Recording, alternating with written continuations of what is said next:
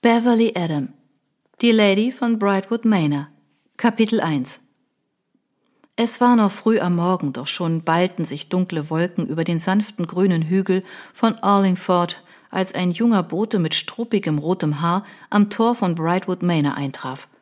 Hastig teilte er sein Anliegen dem Stubenmädchen mit, worauf dieses ihn ins Speisezimmer führte. Lady Beatrice, die Herrin des Hauses, trank gerade Tee, nachdem sie ihren Morgenimbiss eingenommen hatte. Der Junge, der kaum älter als sieben Jahre zu sein schien, nahm seine Mütze ab und machte einen respektvollen Diener vor der eleganten Dame, die ruhig dasaß, die dicken, nachtschwarzen Zöpfe zu einem Krönchen aufgesteckt und ihn mit ihren leuchtend grünen Augen erwartungsvoll anblickte. Er holte tief Luft und sprudelte hervor. Mom sagt, es wird Zeit, dass Sie kommen, my Lady. Das neue Kind wird bald da sein. Sie lächelte ihm beruhigend zu. Sag deiner Mutter, ich bin gleich bei ihr, Ennis. Und du hast deine Sache gut gemacht, mein Junge. Ja, Ma'am, und danke, my Lady. Er nickte und rannte hinaus, um seiner Mutter die guten Nachrichten zu bringen, dass die Jungfer von Brightwood ihr beistehen würde. Lady Beatrice drehte sich um und rief ihrer Zofe Drusilla Prude, die am Kamin mit Flickarbeiten beschäftigt war, zu Mistress Ryan bekommt bald ihr Baby. Wärst du bitte so freundlich, mir meine Tasche zu bringen, Drew? Sie deutete vage mit der Hand zu den Zimmern im Obergeschoss, wo ihr Kleiderschrank stand. Gewiss, my Lady, aber glauben Sie nicht, ich sollte besser mitkommen, Ma'am? Es schickt sich ganz und gar nicht, dass Sie ohne Begleitung in der Gegend herumlaufen, bemerkte die Zofe mit einem kleinen, missbilligenden Schnauben. Und Ihr Vater wäre mit diesen Unternehmungen bestimmt nicht einverstanden. Man kann ja nie wissen, was für gefährliche Wegelagerer es auf Eure Ladyschaft abgesehen haben. Eine reiche Erbin wie Sie sollte besser auf sich acht geben. Auf diesen einsamen Landstraßen treiben sich jede Menge Banditen herum, die ihnen etwas antun könnten. Also wirklich, Drusilla, seufzte Beatrice. So wie du daherredest, könnte man meinen, ich sei noch ein Kleinkind, das am Schürzenzipfel seines Kindermädchens hängt. Hör jetzt mit der Unkerei auf und hol mir meine Tasche.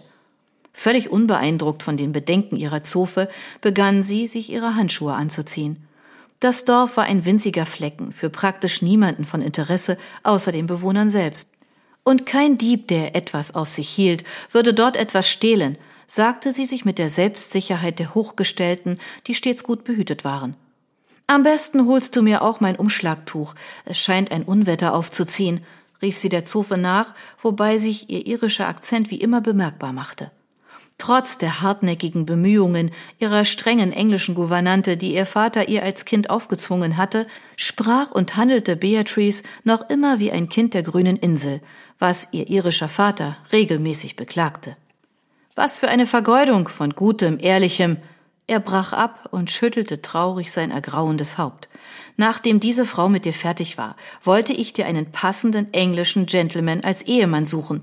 Aber, Mascha, Mascha, was soll bloß aus dir werden? Hier gibt es keinen standesgemäßen Herrn, den du dir angeln könntest. Wenn es einen gäbe, hätte ich ihn schon ausfindig gemacht. Und von den rindfleischessenden englischen Gutsherren hier in der Gegend wird sich keiner finden, der dich mit diesem starken Akzent, auf den du so stolz bist, nimmt. Ständig frage ich mich, was ich mit dir anfangen soll, Tochter. Was soll nur aus meinem Mädchen werden? Worauf er sich betrübt abzuwenden pflegte angesichts einer Tochter, die sich hartnäckig weigerte, sich den englischen Sitten zu beugen. Als sie ihrer Herrin das Tuch brachte, konnte Drusilla Beatrice doch noch überreden, sie zu der Geburt mitzunehmen, indem sie ihr damit drohte, Lord O'Brien von einigen undamenhaften Abenteuern seiner Tochter zu erzählen. Schließlich gab Beatrice nach und erlaubte ihr, sie zu begleiten. Als die beiden Damen am Schäfer Cottage eintrafen, in dem ein Torffeuer brannte, wartete die Familie Ryan schon sehnsüchtig auf sie. Bei ihrem Eintritt wurde sie begeistert von der vierköpfigen Kinderschar begrüßt. Einige von den Kleinsten zupften Beatrice am Rock, die daran denken musste, wie sie zum ersten Mal bei einer Geburt in der Familie geholfen hatte, gemeinsam mit ihrer Freundin, der Heilerin Sarah Duncan und deren Mutter Gladys Clean of Vericon die sie in Geburtshilfe und Heilkunde unterrichtet hatte. Eine so hervorragende Heilerin wie Sarah war Beatrice nicht, doch sie war eine fähige Hebamme und liebte Kinder. Sie betrachtete es als ihre Pflicht, den Mitgliedern der Gemeinde zu helfen, und außerdem machte es ihr Freude, einem neuen Leben auf die Welt zu helfen. Beatrice untersuchte die Gebärende. Das Kind konnte jetzt jeden Augenblick kommen. Sie prüfte die Lage des Ungeborenen und stellte zu ihrer Beunruhigung fest, dass es sich in Steißlage mit den Füßen im Becken der Mutter befand. Sie kennen doch meine Schwester Fiona, my Lady, sagte ihre Zofe nervös. Sie hat ihre Kinder doch tatsächlich in weniger als einer Stunde zur Welt gebracht. Die werdende Mutter drückte stöhnend die Hand ihres Mannes. Wir wussten schon immer, dass unsere Fiona breit wie ein Scheunentor und fruchtbar wie ein Kartoffelacker ist, aber wie gebärfreudig sie wirklich war, zeigte sich erst, als sie ihr Zehntes zur Welt brachte, wobei es das letzte beinahe nicht geschafft hätte, my Lady. Bei der Geburt unseres Ian hätte es meine Schwester fast zerrissen. Sie blutete danach fast den ganzen Tag und die Hebamme hatte alle Hände voll zu tun, um die Blutung zu stillen. Wir dachten schon, wir würden Fiona verlieren. Wieder stöhnte die Gebärende, als eine gewaltige Wehe ihren Körper erfasste. Mit schweißnassem Gesicht blickte sie Beatrice flehend an. Dieses Baby war auch ihr zehntes. Beatrice lächelte der Frau beruhigend zu, bevor sie Drew mit einem warnenden Blick zum Schweigen brachte. Der stämmige, rothaarige Vater der Kinderschar, der schon seit Stunden seiner Frau nicht von der Seite gewichen war, nickte seinem angstbleichen Nachwuchs zu. Los jetzt, für uns wird's Zeit zu gehen. Er drückte seiner Frau einen zärtlichen Kuss auf die Stirn. Du hältst dich wirklich gut, Maureen, mein Schatz, sagte er liebevoll. Sobald ich höre, dass das Baby geboren ist, bin ich wieder da. Mit ernstem Blick schaute er auf seine älteste Tochter hinunter, die neben ihrer Mutter saß. Sie war eine vernünftige junge Frau, die schon eine eigene Familie hatte. Du bleibst hier, Mary, und sagst uns Bescheid, wenn das Kind da ist, nicht wahr, mein Mädchen? sagte er. Ja, Vater, das mache ich erwiderte die pflichtbewusste junge Frau, während sie ihrer Mutter die Stirn mit einem feuchten Tuch kühlte. Ich lasse sie nicht allein, fügte sie hinzu und sandte einen beschwörenden Blick in Drusillas Richtung. Doch die bemerkte das ebenso wenig wie die gedrückte Atmosphäre im Raum oder die warnenden Blicke ihrer Herren. Den übrigen Kindern wurde ganz elend vor Angst. Das Geplapper der Zofe hatte ihnen einen heillosen Schrecken eingejagt, zumal ihrer Mutter jetzt der schwierigste Teil der Geburt bevorstand. Also, wir gehen dann, sagte der Vater und verließ das winzige Cottage, gefolgt von seinen Kindern im Gänsemarsch. Beatrice konnte es ihnen nicht verdenken. Normalerweise hielt die Familie fest zusammen und hieß jedes neue Mitglied in ihrem Kreis willkommen, doch heute Angesichts der schwierigen Geburt und Drusillas blutrünstigen Schilderungen schaffte es nur jemand mit einem unverwüstlichen Magen hier zu bleiben. Vorsichtig schob sie ihre Hand in den Schoß der Gebärenden, in der Hoffnung, dass sich das Kind gedreht hätte. Doch zu ihrem Leidwesen lag es immer noch verkehrt herum. Als Fiona nicht aufhören wollte zu bluten, schickten wir nach einem Priester, damit er ihr die letzte Ölung gab. In meinem ganzen Leben hatte ich noch nicht so viel Angst. Meine Schwester blutete und blutete, es wollte einfach nicht aufhören. Drusilla! unterbrach sie Beatrice, die nach einer Gelegenheit suchte, ihre lästige Begleiterin loszuwerden. Ich habe ein wichtiges Instrument, das ich dringend brauche, in Brightwood vergessen. Wärst du so freundlich, es mir aus meinem Schrank zu holen? Es sieht aus wie ein äh, Trichter. Gewiss, my Lady, wenn Sie sicher sind, dass Sie mich hier entbehren können.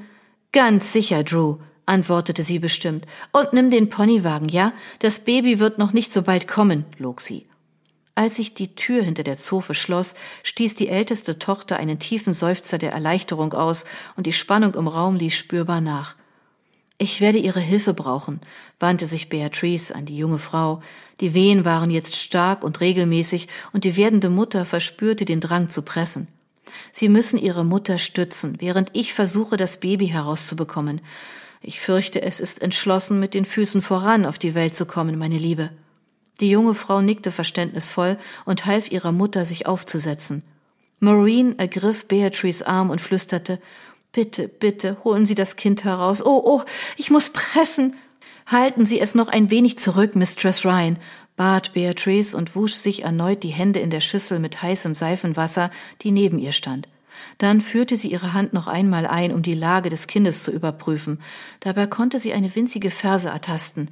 Die Mutter keuchte. Jetzt, sagte Beatrice, wenn Sie den Drang zu pressen verspüren, pressen Sie so fest Sie können. Verstanden, Mistress Ryan? Die blasse Mutter nickte und begann zu pressen. Behutsam zog Beatrice die Beine des Kindes heraus. Gleich darauf erschien das Hinterteil und endlich mit einer korkenzieherartigen Bewegung folgte der restliche Körper. Sie machen das ganz wunderbar, Mistress Ryan, lobte sie die Mutter. Den Rest können wir den Wehen überlassen.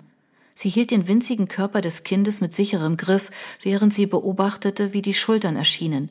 Danach griff sie nach einem Handtuch und drehte das Baby um 180 Grad, wobei sie das Hinterteil nach oben hielt. Erst der eine, dann der zweite Arm erschienen ohne Mühe, doch mit dem schwierigsten Teil, dem relativ großen Kopf, ging es nicht so schnell.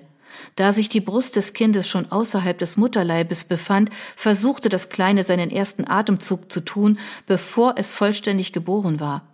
Beatrice legte ihre Hand auf das Gesicht des Babys und drückte behutsam mit zwei Fingern seine Nase zu, damit es kein geronnenes Blut einatmen und daran ersticken konnte. Dann führte sie auch den Kopf des Neugeborenen auf die Welt. Es ist ein Mädchen, rief die Schwester des Kindes freudig aus.